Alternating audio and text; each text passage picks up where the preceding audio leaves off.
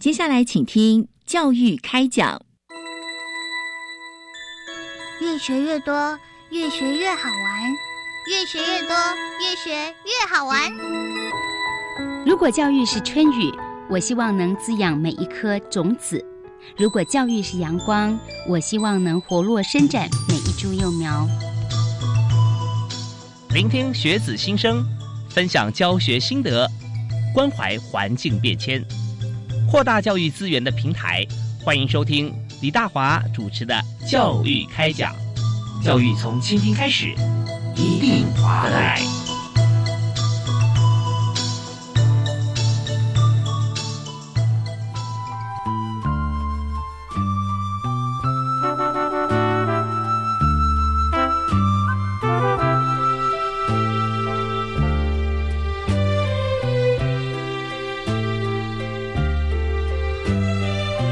各位亲爱的听众朋友，大家晚安！非常欢迎您锁定国立教育广播电台，收听《教育开讲》，我是主持人李大华。我们在今天节目里面，我们特别要和大家谈一个教育的根本问题。我们在学期间哈，我们知道说，在各个大学里面啊，都有不同的系所，但是这是属于外功啊，内功就是我们怎么样在我们核心价值、未来在我们人生规划上面和我们人生道路上选择工作上面，怎么样可以做得好？其实核心就是怎么样与人相处，和怎么样能够呃对得起自己。能够成全成就别人，那这一方面哈，我们就要从学校的品德教育开始来做起。所以今天呢，我们特别开心邀请到世新大学行政管理系的叶一章叶教授啊，在我们节目现场和大家分享品德教育的重要性。呃，叶教授你好。你好，主持人你好，还有我们教育开讲，呃，听众朋友大家好。是，那叶老师除了在学校教课啊，有行政职务以外，那么还有一个身份啊，大家非常熟悉，就是台湾透明组织啊。那您在呃台湾透明组织担任执行长的工作，是的。所以呃一切公开透明这个很重要。对，那在跟我们今天主题啊，我们也可以互相呼应啊啊。是是是是，所以我想首先呢，想请教老师哈，来谈一下就是。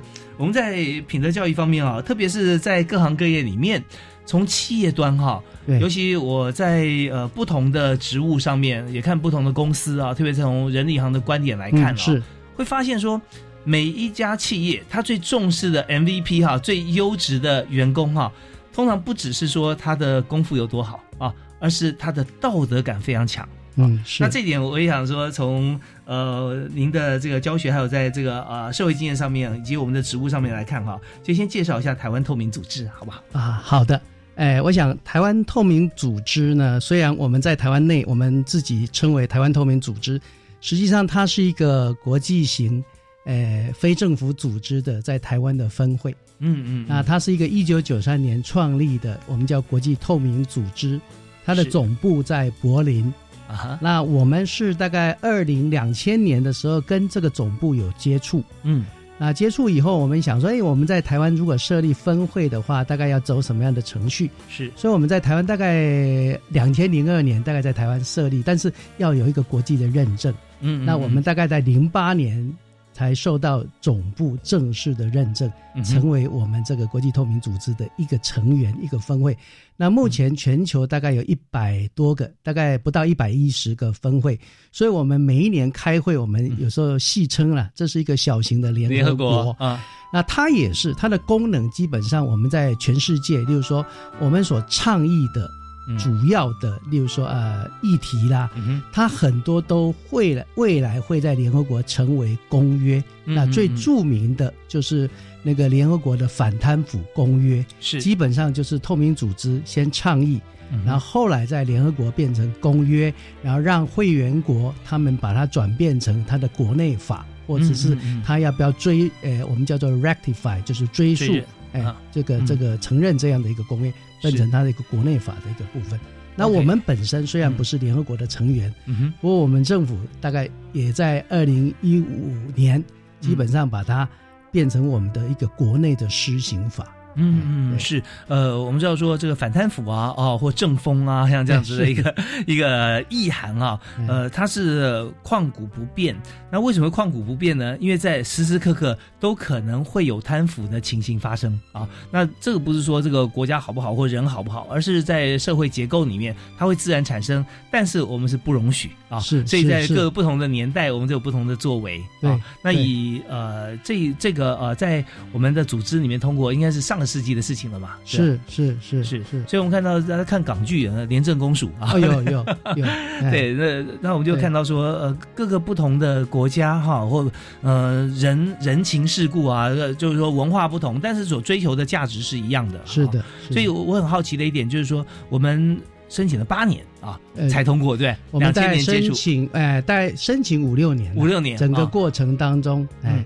那这边呃，照理说他会有一套严格的标准来审视嘛，哈，是的，要看说我们是不是真的要来符合他的 他的这些做法和跟规程，所以大概他在这个五六年当中啊，他审核什么呢？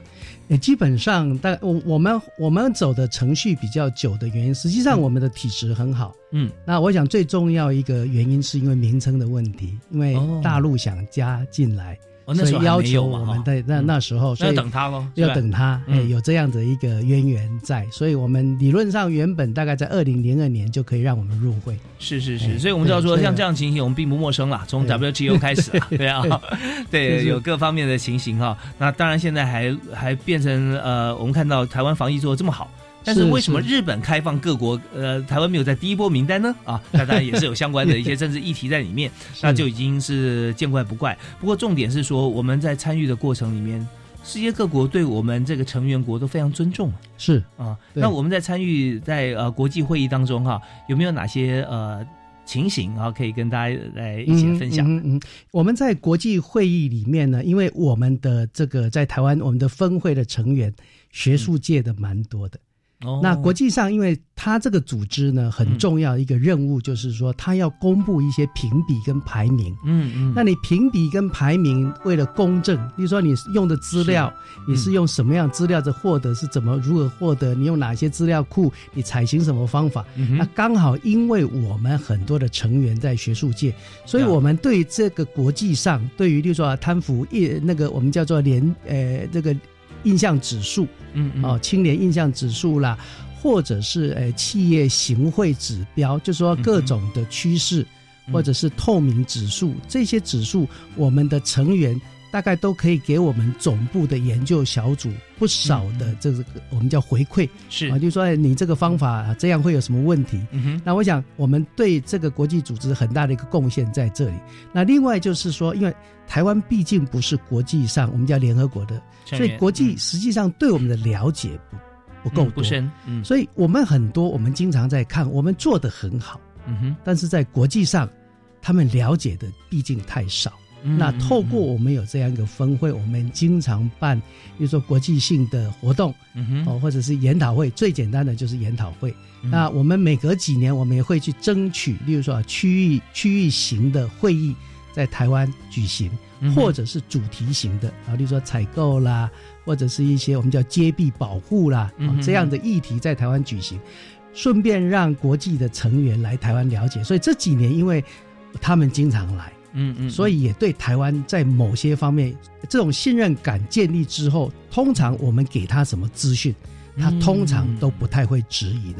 那这个也间接让我们在国际评比这几年实际上有一些进步。哦，所以这很重要。就是第一点呢，刚才呃叶教授有提到说，我们的组织成员很多是学术界的朋友，所以在这个统计方法上面啊，我们呃锱铢必较了啊。是而且 我们知道说，有太多的这个统计资料出去啊，我们说可信不可信？哎，就看很多，也许浅显易懂的方法，就是你看他的母数啦，或者说他的选择啦，啊，各方面你怎么样做出这个调查，是不是符合这个呃样本数的精神？是是，对，一零六八份这个非常简单嘛。啊，对不对啊？对，主持人蛮蛮能。对，因为我我之前我一个礼拜都要开场记者会，哦，对，那我们就要调查职场上面啊。那在一一的时候，我们看到大概有呃七百万的这个求职者的资料啊，然后我们跟我合作过厂商，可能有这个三十万、四十万家啊，那我们就要筛选。所以你要简单的做的话，那很简单嘛，你就直接过来有几家公司，然后几个求职者，我们看怎么样来 match。都会发觉说，你的公司不能行业别，你太多悬殊啊，对怎么都是中小企业，你大公司都没有啊啊，对或者说你你进来的这个呃上班族的新生，一看，哎，怎么都是三十岁或四十岁以上啊啊，或全部是在二十五岁以下，这个都不不准，所以要回收之后才是抽样啊样本对，才是真正那个对的代表性啊，后面要做很多的功夫。是是。所以在这方面，如果像以学理基础啊，像叶老师这样，那么拿出去资料，大家发现说，哎，这个台湾虽然面积不大，但是能力很强，哎啊对对不对？所以立刻就会让人刮目相看了。对对对对对是 是，所以我们知道说在，呃这个国际的组织当中，那么我们台湾透明组织哈、在里面扮演非常重要的角色。那也让因为我们的组织的关系，让别人更认识台湾，或者说亚洲或者中国台湾之间的差别。嗯好，那当然我们也想了解，就是说，在我们的组织里面哈，那现在呢都从事什么样的工作？我们基本上哈、事实上，诶，我们整体而言，总部它的所呃的议题倡议是首先，嗯哼。再来就是说，诶，让全世界有哪些比可能我们叫贪腐的趋势，可能会，例如说，因为每个行业，是。它的风险不一样，哦，那某些国家面临的可能它矿业有的是油电，对那有的有的像你比如说啊，非洲很多都是矿业，嗯石油它的风险很高。哦，是哦那我们经常就是会去，呃，去揭露这些，或者是去提供，例如说啊，有哪些工具可以在那些国家去倡议，他的人民也好，或政府也好。那某一个层面，我们也会给他们的政府施压，嗯比如说这个政府如果真的是，诶，例如说太独裁啦，或者是举一个例子了，诶，非洲蛮多国家它的人均是在两块美元以下，哇，那真的但实际上啊我举这个例子的，例如说，诶，这个叫赤道几内亚，嗯哼。它实际上如果以它的 GDP 来讲的话，它会跟葡萄牙一样，哦，所以人均理论上它应该跟葡萄牙在两万五千多、两万六千美金的生活水准。意思是它贫富悬殊很大，对，也就是说，这个国家所有的资源，嗯。全部集中在一两个人身上，也就是这个国家卖出多少石油，例如说卖出，嗯呃，十亿元的石油，可能百分之九十的钱是留在国外，哦，OK，呃，九十几，然后只有少数留在他国内。所以我们这个组织当年创办人他在世界银行工作嗯哦，他发现哎，我们联合国，特别是世界银行，他去资助这些嗯援助啦。都是因为，例如说啊，他在贫穷啦，或者饥饿啦，嗯没有医疗，没有教育，他去资助，做了很多计划去援助这些国家的时候，实际上越援助越没有办法帮忙的原因，是因为他没有解决根本的问题。他的根本的问题就是贪污。嗯哼，就说，这个国家卖了一百块的资源，有嗯。九十几块是放在国外，然后只哦有，所以他的人均，就说理论上他只要能够所有的钱可以雨露均沾的话，他的人均大概是会到两万六千美金。所以我们组织的工作实在太重要了，因为我有一句话叫做 “救急不救穷”啊。是啊，那这个穷呃不是他们国家穷，是因为贪腐造成的贫富悬殊啊。对，所以呃我们看到在大陆啊，你赚的钱拿不出去的，因为全部要留在大陆当地。像呃非洲这个呃赤道几内亚，它是刚好反过来，嗯他赚的钱全部在国外，根本进不了国国内。所以呃，国际组织人道救援啊，各方面来看说，哦，这个国家需要帮助啊，对全是大家集资啊，来帮助他七二三十啊什么。他发觉说这个无底洞啊。因为完全没有办法解救，因为它根本先化嗯哼是因为贪腐啊，所以在呃国际透明组织这边对哈，我们就会从根本来做。但这还牵涉到一点，就是说这个国家有的时候啊，它它是政商挂钩嘛，啊，对，对不对啊？它它本身这个钱呢，少集集中在少数两个人手上好了啊那其中之一或者第三、第四个人，就是政府当中最重要的人物。是，对，那这边就牵涉到比较比较深层复杂的问哎，题。对对，好，那我怎么样来跟大家来来来说明哈？教授怎么样说明，或者说这个联呃国际间，它可能就各个组织相关叫团体来会诊了。也不是一个单位可以做的嘛，啊是，那这样的话才能真正发挥来发挥出这个国际组织的力量哈。那怎么样进行？而且说我们的这个、呃今天谈的议题，也就是在品德教育方面，跟台湾透明组织啊，怎么样能够呃结合在一起，把它推广的更好？我们休息一下，请叶老师跟大家说明。好，谢谢。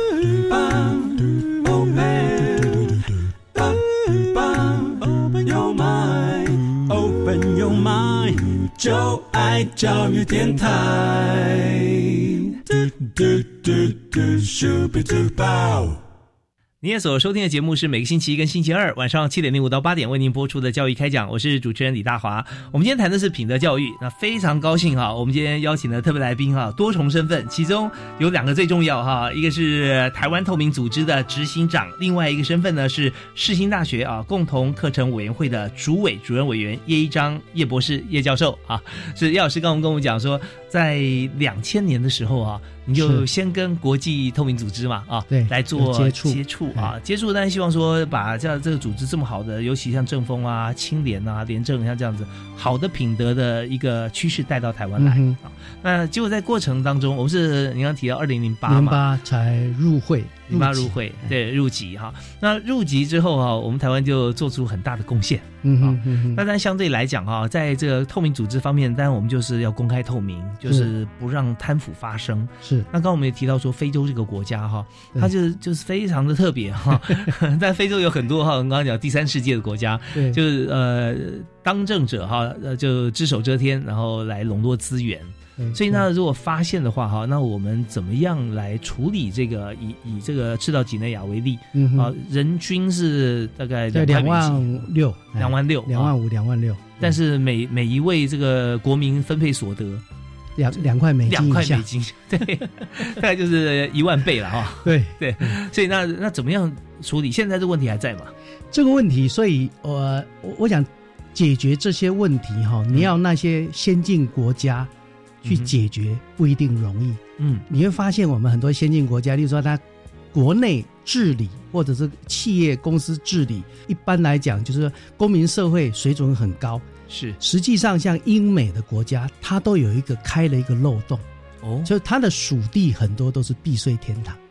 哦你说开曼群岛是维京。京群岛哈对这些嗯。大概都是这些非常。那开了这个，理论上他应该可以处理。如果以这个国家的道德标准，他可以处理。但是他开了这个天堂的话，基本上没有全世界我们叫做这种非政府组织的力量，透过这一二十年来一直去 push，他们不容易妥协啦。嗯就是说这些这些避税天堂，是如果没有这个组对织的话，他那不会妥协。避啊税天堂基本上很容易成为我们这这个窃国政治。嗯比如说政商勾结、是。窃取国家资源者，因为这些大概都是国家的主事者，嗯哼，所以他可以动用银行，他可以用很那不错的律师、会计师去帮他在境外，也就是他他去洗钱，嗯他去注册这些空壳控股公司，基本上都是很容易的。嗯但这些东西都要靠全世界共同的努力。嗯哼。来去慢慢的去杜绝。那当然这几年的努力，我想美国也觉醒到这一点，因为它反恐，嗯哼。它事实上是因为反恐的关系，回过头来要求这些洗钱要很透，就是说背后的客户要是最终受益者，他们要了解。是所以钱的嗯。最终受益人，他们一定要了解。所以早期他们还不是很重视，但是后来因为反恐，需要了解这些资金背后是藏在哪里。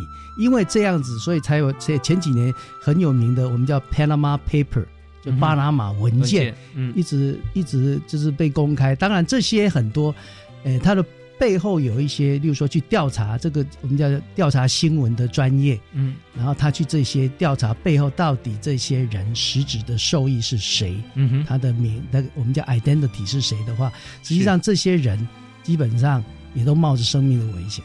是呃，但我们知道说，在这个呃英美或者尤其是像很多欧洲国家了哈，在当初呃好几个世纪之前，他们有很多的殖民地啊，属地，包括非洲啊，有英属啊、荷兰呐、法国啦啊、西班牙的很多。那中南美也是一一独立出来，在最近呃这几十年。那但重点是说，这些国家是民主国家没有错，可是他为什么像呃教授刚刚提到说，他就开了一个这避税天堂呢？因为这是标准的呃民主社会的民主大国的两手策略。啊，他在国家非常民主，制度非常的严明，但是呢，他在另外一边，他有政治影响力的地方啊，他表面上说他独立，我管不到啊啊，事实上他在长期殖民的过程中，他的绵密的政商关系已经完全控制到那个国家里面去。嗯那美国之前，当然我我也跟教授我们在探讨了哈，美国其实对于这个呃避税天堂讲，他本来是受益者，对对，因为他很多的这些税务的问题啊，他也可以在那边避税了哈。那政府可以可以呃了解，就就睁眼闭眼。后来发觉哈，不只是美国或欧美的民主国家，连这恐怖组织哈，他也在那边也有，所以他不得已啦，他就只好那个广查。嗯。但在查这个过程当中，他也会有一半伤到自己啦，对伤到自己的的国国家，因为因为我们今天谈探讨就是透明组织嘛，透明组织就是我们怎么样能够让这个呃，好像窃国这件事情哈，能够能够把它这个呃翻出来啊，是。那那矛头指向第三世界一只食指，但是另外四只手都会指向 民主民主国家，这是自己，所以这这个显然这过程中啊，就嗯。有点尔虞我诈了，叠对叠这样子。对，对但是以我们现在哈这个国际的透明组织这样子的一个组织来讲，那当然在中间扮演的角色啊，相对来说啊，就呃非常的特别了，嗯嗯，对不对？因为我们是。我们面对的不只是一些不好的犯罪组织，对，我们要对。很多政府的公开的组织，但是。是它背后的力量。对对不对？所以在这里面，我们有没有哪些的经验可以跟大家呃分享，或者说不是我们自己的经验，也许这个国际组织的经验，嗯哼嗯哼，他怎么样去把这个窃国的部分把它拨乱反正？我想窃国的部分呢、实际上是就说你要一步到位是不可能的，因为背后这些力量都蛮庞大的。嗯，那除非他自己有受伤，嗯哼，他才愿意逐渐开放一些。那是简单讲就是说，我们现在我刚刚讲就是那种最终受益人。嗯，就是实质受益人，因为我们现在包含我们自己在台湾蛮多人开公司，呀，实际上他的负责人并不是他的最终受益人，就是或者是实质受益人。嗯那这些东西如何帮他？当然，银行体系要扮演很重要的。所以你现在去银行的话，嗯他都会问你很多问题，是就是他的 KYC 会做得很不错、啊哦。就是当然除了这个之外，国际一定要有个网络，可能有一个呃那个那个我们叫做像艾格蒙组织啦，或者是这些国际的那个呃反正我们叫 Financial Action Task Force，嗯哼，这些大概都希望国际有一个联盟，然后希望国际某些，例如说呃某某政治人物，可能他呃在柬埔寨某个银行蹦，哎，怎么他的名字 有两百万美金在那里？嗯嗯所以我们会有一个通报系统。呀，基本上这个这个当然有很多的机制慢慢来建立，当然。这个机制你要靠很多国家的力量不容易，要靠一个网络。那这个网络大概就是以国际透明组织，可能我们还有周边的一些其他的组织。我呃，另外有一个还蛮我们经常引用它的案例的组织，叫做全球见证。就 Global Witness，它是一个组织，它基本上我刚刚讲像那个它像那个呃赤道呃不是赤道几内亚，就是刚刚那个赤道几内亚的案例，还有那个我们现在看的电影《血钻石》，是是。是从他的调查报告衍生出来变成一部电影，OK，所以他们做了还蛮多这样子的，让我们例如说我们去我们去国际倡议的时候有素材啦，对他有证据。因为这段时间关系，我们已经到了啊，我们稍后回来啊，我们继续要请今天的特别来宾叶一章叶教授跟大家来谈。讲到血战时，大家就突然有感起来了，因为我们看看过这个电影啊。影对，但我们知道这只是其中的一个案例。那在中过程中啊，其实有很多这个叠对叠的情况啊。我们休息一下，马上继续回来谈。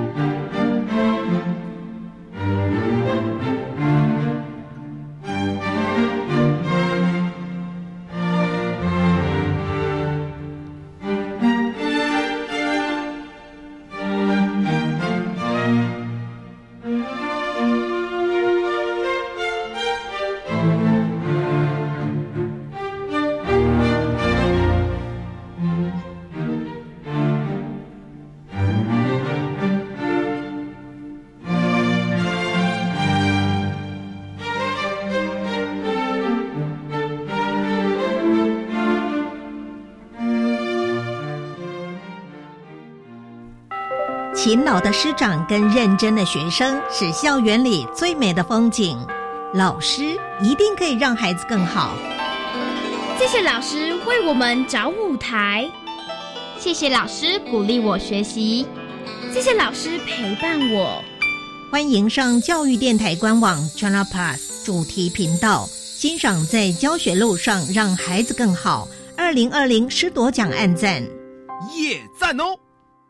十二年国民基本教育课纲以核心素养作为同整发展的主轴，请问什么是核心素养啊？核心素养是指一个人为适应现在生活以及面对未来挑战所应该具备的知识、能力与态度。举个例子吧，就像研究地球暖化，不但要知道地球暖化的原因跟暖化造成的结果，更要思考作为世界公民的责任可以从哪些面向解决暖化问题，这才是具备核心素养哦。以上广告，教育部提供。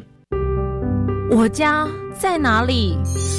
为了打造失智照护服务网络，各县市的失智社区服务据点开设促进个案认知、缓和失智的课程，并给予家属支持及提供照护技巧。失智共照中心协助个案确定诊断、转介长照或医疗资源，并提供咨询服务。快拨打一九六六专线了解更多资讯。以上广告由卫生福利部提供。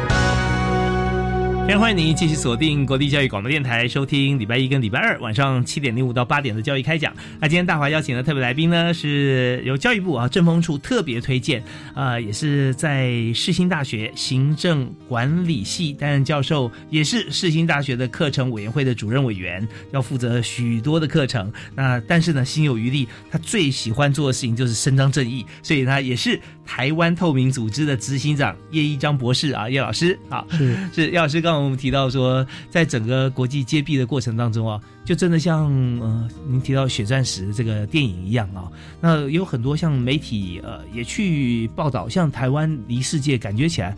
好像我们最近的是美国啊，对，日本是地理环境近，美国是因为呃各种关系近啊。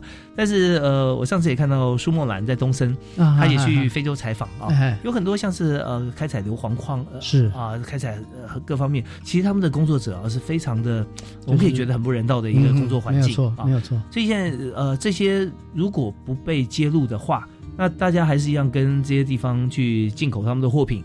钱也回不到工人身上，对不对？在海外设立一个账号，然后有很多是给政治人物啊，是等于是他们的保护伞啊。那这些，那这些部分，我们就是基于一个呃人机己机或人道的情怀去做这件事。所以你本身来讲，就是一个路见不平要拔刀相助的个性，对不对？因为我们今天谈的是品德教育嘛，是是，所以碰到这个不公不义的事情啊，你就是一定是挺身而出。那我们刚刚提到说，在国际组织这方面能够给的影响力啊，我们是继续谈一下。像你刚提到，我们每年会给奖，对不对？给这个国际报道，像这些举发，很多都冒着生命危险去做采访吧？哎，所以我我我印象很深刻哈。例如说，你你说，呃，我们台湾呐哈，在这近十年来，在国际上很多评比都不错。那我们很难想象那些我们叫做贪腐啊，嗯，就是就就是比较。呃，这个叫清廉程度比较差的国家，实际上他的人民也好，很多想要揭弊的人，他都必须冒着生命危险。嗯，所以我们每一次开年会的时候，经常都要花时间，例如说默哀。哦，我们例如说某个某个非洲某个国家的执行长。哦，或者是在呃，在在他回家的过程当中被被怎么样了？嗯嗯，也有这个。那我我谈一个，我们有一届的那个理事长，就就是。透明组织的，我们叫 chair 啊的 chair。嗯，对他是一个秘鲁籍的，秘鲁籍的，他当年就是揭发藤森起诉藤森的检察官，不，他应该是那个那个呃法官呐，法官法官，所以他当年判刑的那个法，他他那个案子总共他追诉了大概他的官员大概有两三百人，嗯，但是这个过程当中他自己讲，他应该被暗杀不下七八次。所以都是。这样子的，比如说有惊无险的。是，那他他也是很厉害 啊。那自己本身来讲，安全也要做到滴水不漏。对，所以我们自己觉得还蛮幸福的啦。就是说，最少我们从事这个工作没有这样的危险。但是在国外啊，对某些，例如说我们的那个排名比较差的国家，基本上的确有这么大的风险。那我这边提一个比较敏感的问题啊，就是说我们看到这些比较终极的，像呃。以非洲来说，它的它国民呃 GDP 跟实际上人民的收入差了一万倍，它这样那当然就是它非常亟待解决嘛。对，但是在很多的先进国家或者说呃已开发嗯非常进步国家，它也会有一些小贪小利这种事情啊。那是不是在各国他们的透明组织所要着手调查的范围呢？嗯啊，那他们的标准在哪里？每个国家事实上它的重点不太一样，比如说有的国家它可能了哈，我我我们讲说如果大区的，就是说大的部门别，例如说有政府部门，嗯，有的是企业部门，有的是非盈利部门，嗯，那有的国家相对哈，它的政府会比企业界清廉，那有的国家刚好相反，嗯哼，那这两个国这种这种相反的程度会影响到哪里？例如说哈，如果政府比企业清廉的话，嗯哼。那你把民营化，这些国家通常民营化最终的结果可能都是失败的。哦，是因为你你你把公权力对这个托付给或民营化给比自己做的更糟糕的部门或或企业来执行这个服务的话，例如说电信服务啦、交通服务啦或者邮政服务的话，实际上它。会开始有贪污的状况，会比较严重。是，所以大家都不满意啊。然后对对对，民营化，哎，所以从民营化可以可以看出部门别清廉程度的一个差异。是，那有的国家是产业，比如说像我我我们经常开会，澳洲他觉得他最最有问题的产业是矿业。嗯，那非洲因为它开矿的行业基本上比较不透明。嗯，然后他的我们讲说开矿的那个许可，他可能为了拿到矿的许可，他去行贿，嗯，这个国家主事者或者是主要的这个这个机关的，也蛮比较普遍，他会有这样。那有的国家是邮电，有的国家会在不同的行业这种，但是通常很多国家很多都在土地开发啊，是哎，土地的这个部分也蛮多的。嗯哼哼，好，那我们就看到民营化如果很顺畅的话，就表示其实在这个法令制度上是相当完备的。对，因为这个就是一个人性了啊，人性就是说呢贪啊，就是我自己可以缩短时间获利的话，那我当然往这边走。但是因为我法令设的好，所以他不敢啊。对 对，所以呃，民主跟法治要相辅相成。那刚提到的是说，政府如果比这个呃企业清廉的话，那可能就是民营化做不好。但有没有说这个呃企业比政府要来的？清廉，通常哈，我们北欧或者是我们讲欧洲国家了哈，然后我觉得包括美国，基本上它的企业部门会做的比较好，哦，就是一般来原因是因为法制化比较成熟吗？就是说，他这个企业我们叫公司治理，或者是企业对这种诚信或社会责责任、责信这方面，他比较重视。嗯嗯，哎，那相对那那当然人员的素质也有关，就是呃。例如说，呃，在美国可能素质蛮不错的年轻人，他到职场就业，他会先跑企业界。嗯嗯嗯，是。但是有些，例如说像英国啦，哈，可能法国偶尔他他的精英分子，他会到经政府部门的，也会有。新加坡也是。嗯哼，哎，香港也是，对，因为他们在政府部门，他们走的政策不太一样。对，就说你，尤其新加坡，大家比较熟悉了啊。你当公务员的话，你的薪水比在企业还要高。对啊，你要领导人的话，是全国最高薪。对，没错。他说，我有好的领导人，你让他无后顾之忧嘛。他这么努力，对不对？你就给他多点薪水是应该的。如果是给他少一点钱的话，他可能就从其他管道来赚钱了，那就反而不是大家乐见的。所以这是一种制度。所以如果说要这个企业好，然后这个领导人或政府也清廉，那就是一边法令要充足啊，要。要要完备，另外一边呢，这个公务员的薪水制度也要健全。对啊，对，那高薪养廉的。是是是，那以台湾来讲的话呢？台湾一般我们看我们看起来哈，嗯实际上台湾属于目前来看，嗯政府还是比企业界稍微做得好的。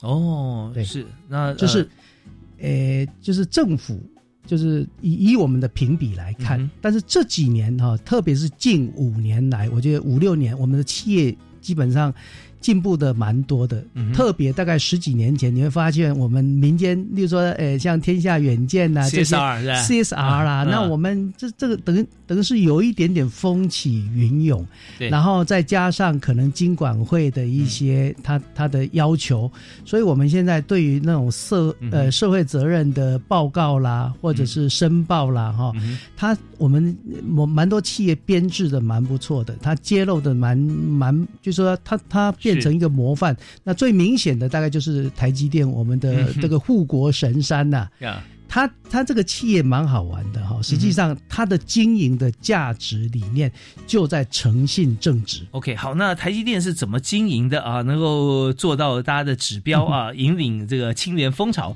我们休息一下，听完音乐回来之后，继续访问今天的特别来宾叶一章叶教授啊，叶执行长，马上回来。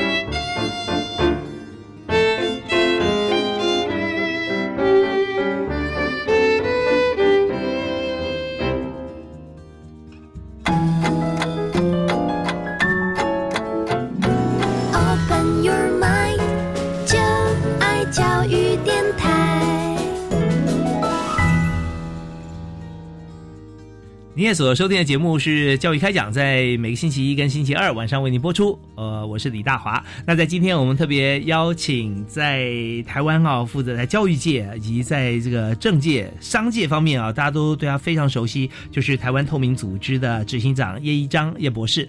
那叶博士刚好提到说，呃，在台湾来讲哈，政府做的相对来说比企业界还要做得好啊。但是呢，最近这几年因为 CSR 的关系啊，企业社会责任推出。相辅相成啊，就是说我们有一些规定嘛。对，你刚提到金管会，我们知道政企会方面，你只要上市贵公司、嗯啊，或资本额百亿哈，呃，各方面，对对对。你就固定，你就每一年要提报你的企业社会责任的做法嘛啊。如果没有这个提报，没有做的不好的话，那相对你的平等就会下降。嗯所以这方面也鼓励大家做得好啊。所以你刚刚有提到说台积电是一个指标，对对，对。他们是怎么做的呢？对，我想台积电哈、就是说我们都知道，例如说它可能是晶圆代工的龙头，哈、它也占了我们所有的整整呃全国 GDP 大概四点五左右的，就是说它的比重很高。是那当然。它很重要的，如果你去看它的，就是说外在表现，事实上支撑它这个力量的核心价值，基本上很简单，它就是一个诚信正直的一个一个诶我们叫价值观。那我记得在他们那个 mission statement 里面，特别我想那个呃张忠谋先生有特别提到，我我念一段给大家看，而且很口语，嗯，哦，很口语，就是他讲哦，诚信正直是我们最基本最重要的理念。我们说真话，我们不夸张，我们不作秀。对客户，我们不轻易承诺，一旦做出承诺，必定不计代价，全力以赴。那对同业，我们在合法的范围内全力竞争，等等等。然后呢，他对公司的内部，哦，对公司的内部不容许贪污，就就很少会对公司内部直接讲哦。那不容许有派系，不容许有公司的政治。然后他们最重要就是牵扯到用人的条件，他们对用人的条件，除最主要就是品格、才能，嗯，而且绝对不是关系。所以我想，这么重要的，就是说，事实上，这个这个企业基本上在全球各项的评比哈，不是只有专业来，我们叫做道琼永续啦，或者国内的所有的呃这个这个什么社会责任的奖项，它大概都是嗯。都都是名列前茅，数一数二的。之外，实际上支持他这个核心理念的，还是我们这个诚信正直。OK，所以我们知道说，企业做得好，它核心价值就是一丝不苟啊，绝不马虎。对，而且他开宗明义就讲，那台积电是很厉害了啊，它厉害一点就是说，它呃的目标非常远大，就是说每家企业你要做得好，它就要目标有愿景。啊，是，就是他要让这个他的产品啊，或者让他的客户。呃，可以满足啊。那他的客户单就是半导体啊相关 哈，就是每一个呃跟他产品相关的客户，他可以受到这个他们公司做全球最精良、最高的标准啊。那定出来这个高标准之后，就像刚才叶老师说的一样啊，就是他不轻易承诺嘛，一旦承诺就不计代价的去达成。但是我们也看台积电它的这个呃公司成立的背景哈，当初也是呃有许多的时空。因素啊，那时候先有联电，呃，台积电啊，也是因为跟这个国防工业啊，各都有关系。那当然，它的组成分子方面，我们看到它的这个股东啊，呃，海外资金其实居多。那这，但是它并不影响到它这家公司的诚信原则。是这方面，我们就很多事情，我们就把它立体化，而不是粘在一起来看的啊。我们抽丝剥茧啊，分层次来看。所以公司做的好，很重要一点就是诚信。是。那我们现在看到。台湾大概做这个 CSR 或者说呃公司治理啦啊这方面的一些民间的评比哈，大概我记得我上次有查调查过一下，在最少四四种啊，有叫天下天下远见远见，还有呃简佑新博士对对对 CSR CSR CSR One。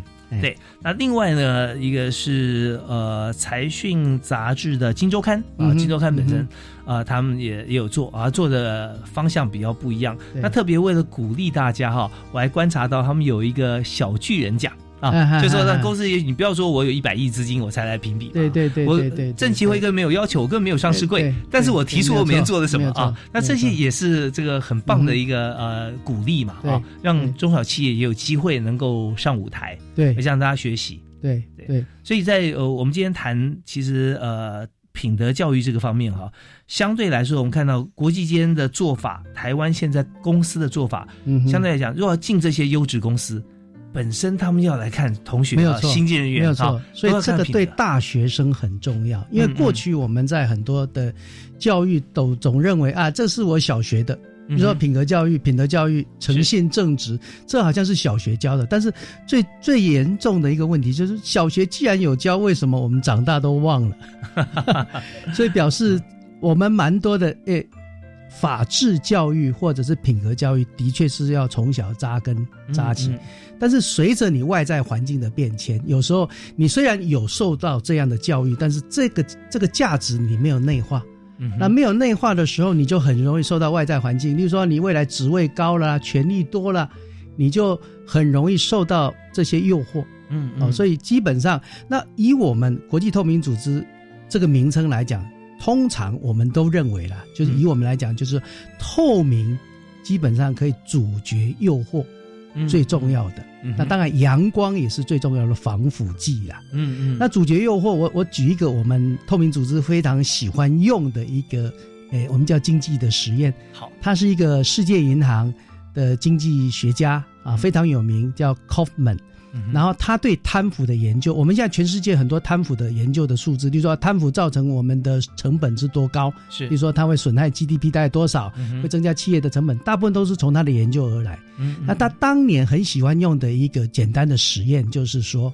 他经常到一个地方去演讲的时候，就会问在座的，这是统计出来的，就是说哦，如果你现在听完我的演讲，那你回去的时候到了停车场，你要开车的时候，发现你车车子的旁边有一个信封袋，你把信封袋打开，里面有两千美金，你看到两千美金，你环顾四周，没有人经过，嗯，没有摄影机，嗯哼，请问你会怎么做？好，嗯，诶。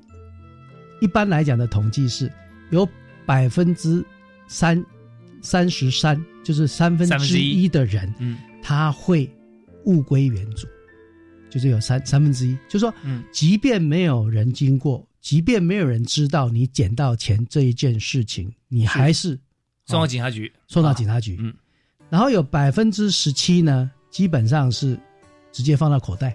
哦，两千嘛，这个也不算大恶。那你三十三加十七，那另外百分之五十呢？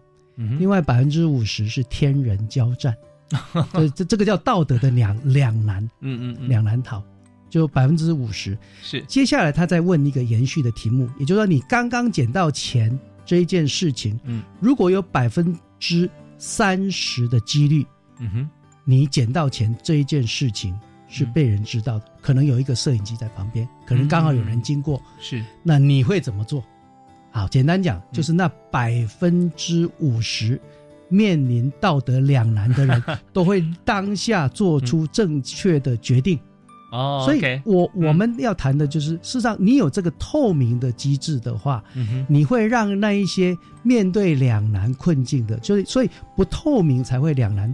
很多人，例如说我们在小学可能都有教很多公民道德的教育啊，那很多人因为长大就就好像就把它丢到脑后。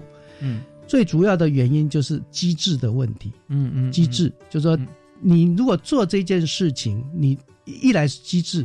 但是我们即便把所有的机制制度都很完备，就是说公司治理啦、法规这些都很完备的话，也难保。那难保哪些人？就是我刚刚讲五十的人，一半的人，就是他有那一些人的话，你如何让他内化？内化成说，哎，我我我必须做每一件事情，我必须假设我做这件事情，别人是知道。嗯，OK，所以现在我们看到道路上面充满了监视器啊，它是有一点作用的啊。但是这叫外控，外控对。所以我刚才我听叶一章教授哈叶老师的这段谈话里面，我我脑海中有很多画面出现哈。是，就说呃，从小我们如果说学到呃道德标准，那小朋友的话，因为钱对他来讲没有太大用处嘛，呃，爸妈都会给他，对不对？他拿钱不知道该怎么办啊，给爸爸妈妈、给老师、给警察伯伯啊，都一样了啊，所以他没什么问题。考试啊，或者实际问他，都会做正确的抉择。但长大以后，他会慢慢改变，因为他发觉说这些东西太好用了，对，不劳而获哦。我缩短了努力工作十年，然后什么，如果很大一笔的话，哈，那就发觉说法家的姿态就出现了。是我们乱世用重点啊，如果说就用恐吓的，你如果被发现，我就处罚你啊。那可是在这到底不是我们人性里面该该存在的嘛？对，我们希望能够很自然。所以呢，如果法家的一段时间之后。啊，那我们再用儒家的方式是。那我我，当然我在思考另外一点，就是说，今天如果我们的机制哈，这这些包含我们的公司治理哈，这些我们用 CSR 来鼓励或者规范，它会往这边走。可是我们希望它自愿，比较难。是是是。那那怎么办？就好比我我举例，假设我们今天看到两千块美金。就给他规定，就是说你当然要有监视器，会看到，看一下明明就没有，他还是在天人交战。但如果天人交战要跟他讲说，好，两千块美金啊，你如果送到警察局啊，过了三个月，如果没有人领的话，我给你再加十趴啊，给两千二还给，就就鼓励你。那我相信可能更多会彰显内心的一种 道德优越感啊。那他觉得说，哎，我对做对的事情是我真的要做的。如果真的没有人领，他要给我来奖励我的话，我同意。就又有多了百分之十，那我觉得说，我我要那也许他表面不会觉得怎么样哈，会说啊，我我是为了那百分之十，但他内心给他多一个理由，给他多一个理由，在天然交战的时候可以缩短那个天然交战。对对，就是。让他了解，一般来讲，我们现在也是也是尽量让企业界去了解，行善可以致富了。嗯嗯嗯，就是你做，你说你负社会责任，不不必然增加你的成本呐。事实上，你越负，诶，就说鼓励大家负社会责任，消费者是会买单的啦。所以最终的裁判基本上是消费者。是那消费者一样，例如说一个对一个社会来讲，就是他的公民呐或国民，所以他的教育很重要。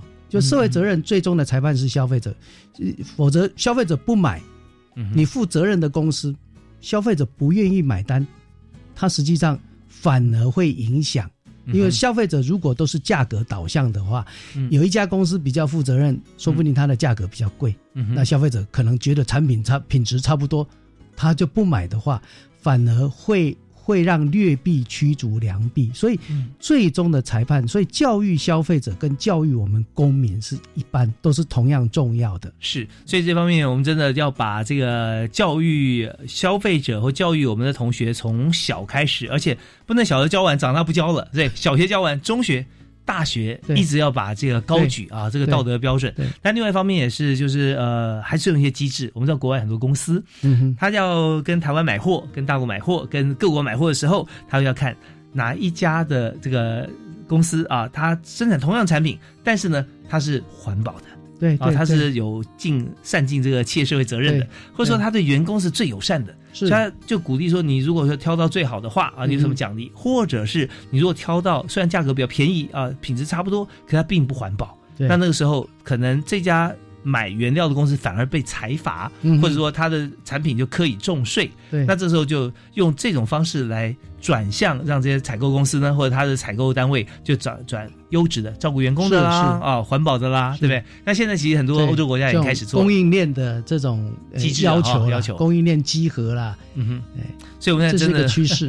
全世界各地啊都在如何鼓励这个高道德标准，嗯提出各种措施啊。那台湾现在也是啊，我想对我们的诱因呢、除了有有些是企业界呃自己供应链被要求之外，我想我们政府也有很多诱因呐、嗯嗯嗯，就是我们的公司的治理评鉴呐、是。或者是呃上市柜的一些，例如说他们有一些诚信经营守则啦，嗯这些大概大概跟 CSR 一样，就是嗯说，哎、政府事实上是有在鼓励的。我觉得在访谈过程中啊，我太过触类旁通了。这个我有一些发现，我在跟教授分享哈。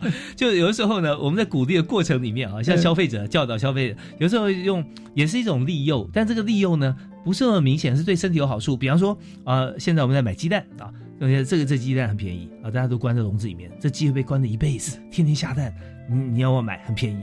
另外那边稍微贵一点啊，那它它是有有放放出去放风一下再回来的，对还有一个更贵，但它是全程放养啊。对对那它是就是心情开心啊，吃的也好啊，也天然，所以蛋一定营养，那是价格高，那你要哪一种？对对对，那这是消费者自己选择了，对对，没错所以这呃资源够的时候，他就会选择对社会或对各方面好。嗯嗯所以呃，原则上呃，大有为政府还是希望让全民啊。先有这个资源跟筹码，对不对？然后再用适当的法令去规范，嗯再用更多的鼓励对来促进啊。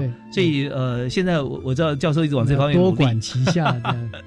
那我们今天节目时间哈已已经差不多到了，然后最后呢，我们想请教授来谈一下，就是现在呢，呃，教育部哈建构的这个品德教育的资源平台，那么现在本身扮演哪些角色？那你在中间是如何来鼓励大家，如何推动？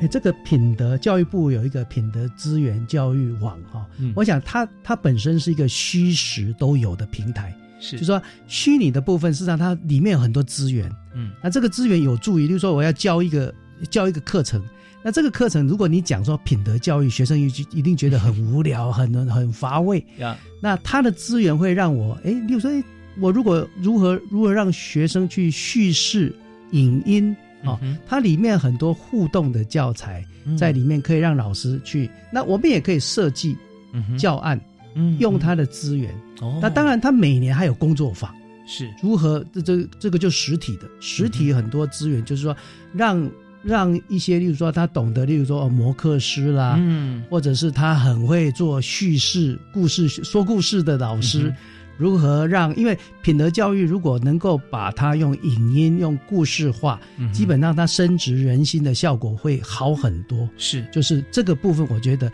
教育部这一个资源网它提供蛮不错的一个资源，在让我们，比如说，哎，无论从小学到大学的老师都可以运用。对这方面呢，也是非常好的好消息哈，可以让老师来结合同学一起来发想。我们现在每天在手机上，在 Line 啊，在这个呃 WeChat 啊，在各个社群软体上面，甚至 email，我们会看到很多像类似的这种短片、短讯息，对对对。对不对？鼓励大家啊，说怎么样呃，内心感动，呃看完呃两分钟觉得哇，好感人。那是不是我们从小学，甚至从这个学前哈，幼儿园开始，对对对。老师可以带着小朋友来发想一个故事，然后大家一起来把它完成哈。那透过现在呃叶一章叶老师介绍这个教育部的平台，我们就可以做一个活生生的一个案例啊，是来分享，甚至我们可以一起大家来切磋嘛，啊没有错。所以嗯呃，我相信呃有了这个平台，加上叶老师的台湾透明组织哈，那在这个呃整体政府在法制化方面，还有在企业 CSR 的影响带动之下，我们品德教育一定会越做越好。是的，是的，哎好我很有信心。我今天非常高兴啊，邀请到世新大学的叶一章叶教授，也是啊台湾透明组织的执行长啊叶博士，来到我们节目现场。我们希望下次我们有更多时间再一起来分享。好好，谢谢，谢谢谢谢执行长啊，我们下次再会。好好，拜拜好，。拜拜。